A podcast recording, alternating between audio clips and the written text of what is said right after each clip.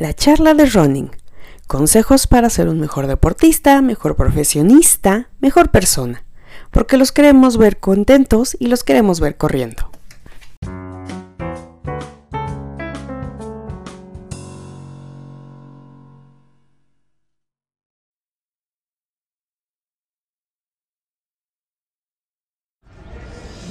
Hola, hola, bienvenidos a esta plática de los miércoles en la que tenemos una visión, de cierta forma, gerencia lo peculiar del running. Este, hoy salí un poquito más tarde, así que ya, ya está muy complicado hacer esto caminando porque pasa la gente, se mete su- sus conversaciones, se meten en el video, este, las personas que están vendiendo en la Plaza de los Lentes también meten ahí su comercial y pues la verdad no. Así que hoy es paradita. Y el tema de hoy es, es un tema que yo quería hablar desde hace tiempo, pero la verdad es que ayer, después de Euforia por Correr, me dieron mucho pie para seguirlo. Eh, yo quería contarles, bueno, lo que quería decirles es que al final del día todo lo que tú haces es un reflejo de quién eres. Como se mencionaba ayer en el programa, bueno, si tú quieres ser eh, de clase mundial, bueno, pues, adopta hábitos y compórtate como una persona de clase mundial. ¿Quieres ser una persona exitosa? Compórtate como una persona exitosa. Y eso sobre todo viene mucho colación desde el motivo en el que de pronto para algunos de los que ven este, estas, estos videos, particularmente esta serie de videos de los miércoles, de pronto dicen, bueno, ¿qué tiene que ver un aspecto gerencial con el running? ¿O qué tiene que ver la danza? ¿O tienes una forma muy peculiar de ver las cosas? Efectivamente, yo tengo una forma muy peculiar de, acercarme al running porque yo soy una persona peculiar o si no quieres entenderlo como peculiar, sí, yo no soy una persona que cae en el promedio. Por lo mismo, todo lo que hago no cae en el promedio. No es, yo no puedo hacer algo promedio. Es más, me siento mal el día que tengo que hacerlo. Y también de lo que se mencionó en el programa, bueno, pues sí, quieres ser exitoso, pues adopta, ay, ya casi raspo. adopta hábitos de una persona exitosa. Les voy a recomendar dónde pueden encontrar ese tipo de hábitos. Eh, el podcast es- se llama Mentor 360, es de Luis Ramos. Él ahí tiene un, cap- un episodio en particular donde habla de los hábitos de los millonarios hay varios. Hoy, hoy voy a retomar nada más tres de esos hábitos. Eh, quería retomar originalmente dos, pero no, van a ser tres después de lo que escuchamos ayer en Euforia por Correr. Si quieren entender qué onda, porfa, métanse a la página de Pistos Team o Atracción Deportiva, eh, en donde el deporte está en la palma de tu mano. Y pueden ver el programa, sobre todo el final del programa, que es en donde hablamos de este tema. Primer hábito de la gente exitosa, o bueno, no primero, el primero del que yo voy a hablar como hábito de la gente exitosa, es que hacen deporte. No significa que sean deportistas profesionales, significa que hacen algún tipo de actividad física como una forma de mantenerse en equilibrio, como un aspecto importante dentro de una vida integral. ¿no? Ana Wintour, si ustedes no la conocen, ella es la directora en jefe de la revista Vogue. Si vieron eh, El Diablo Viste a la Moda, el personaje de Miranda Presley está inspirado en ella. Ella todos los días juega una hora de tenis.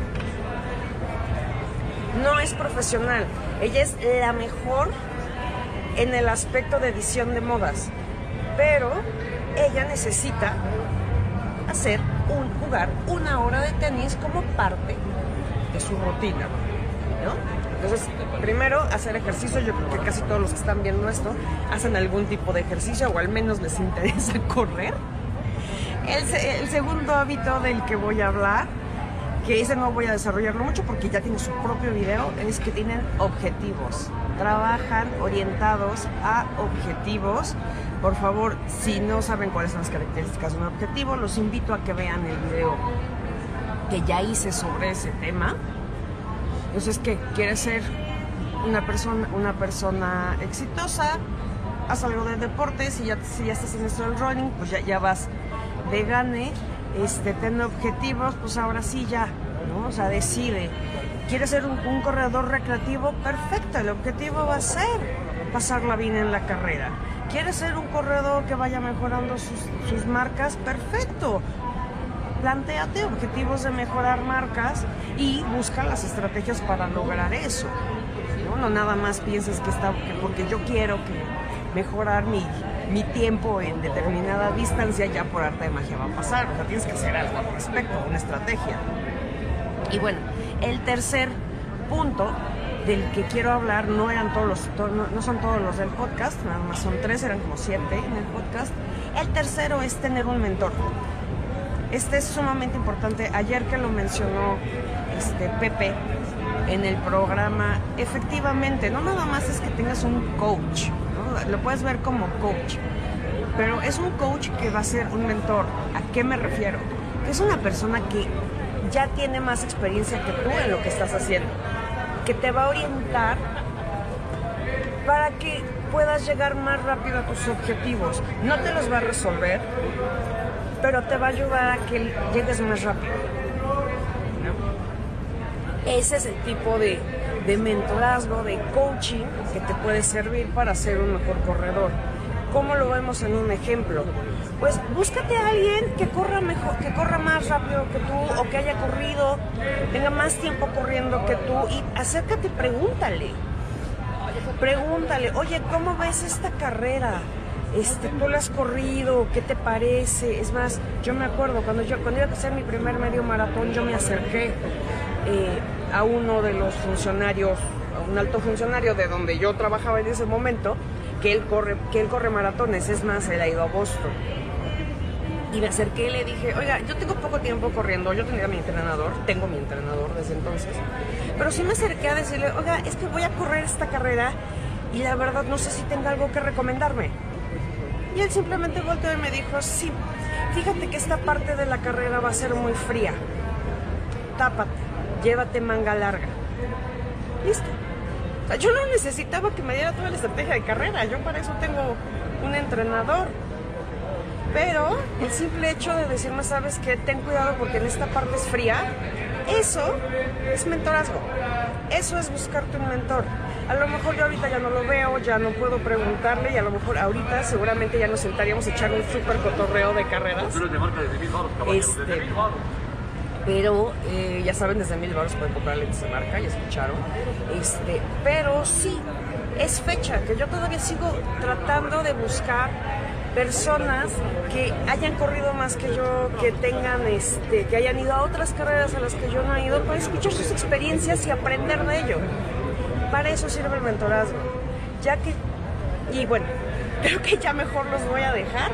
Ya me extendí un montón en este choro porque además con esta cámara no tengo ni idea de, de cuánto llevo, pero pues nos vemos la próxima semana en esta perspectiva. Eh, acuérdense de seguir la página de Pistos Team, acuérdense de seguir el blog de Carly, acuérdense de seguir la atracción deportiva, de vernos todos los martes a partir de las 5 de la tarde en Euforia por correr a través de Atracción Deportiva, donde el deporte está en la palma de tu mano, este, de vernos eh, los miércoles en, los monólogos que tiene Carly, este, este monólogo, los domingos, que este que es la pista de recuperación en vivo, que luego se pone buenísimo, aparece hasta concierto de Vicente Fernández, y bueno, pues de ver la psicología del running con Libby, de ver eh, todo lo demás que vamos a tener en Pistas Team para ustedes, y bueno, pues hasta la siguiente, y ya saben, los queremos ver contentos, los queremos ver corriendo.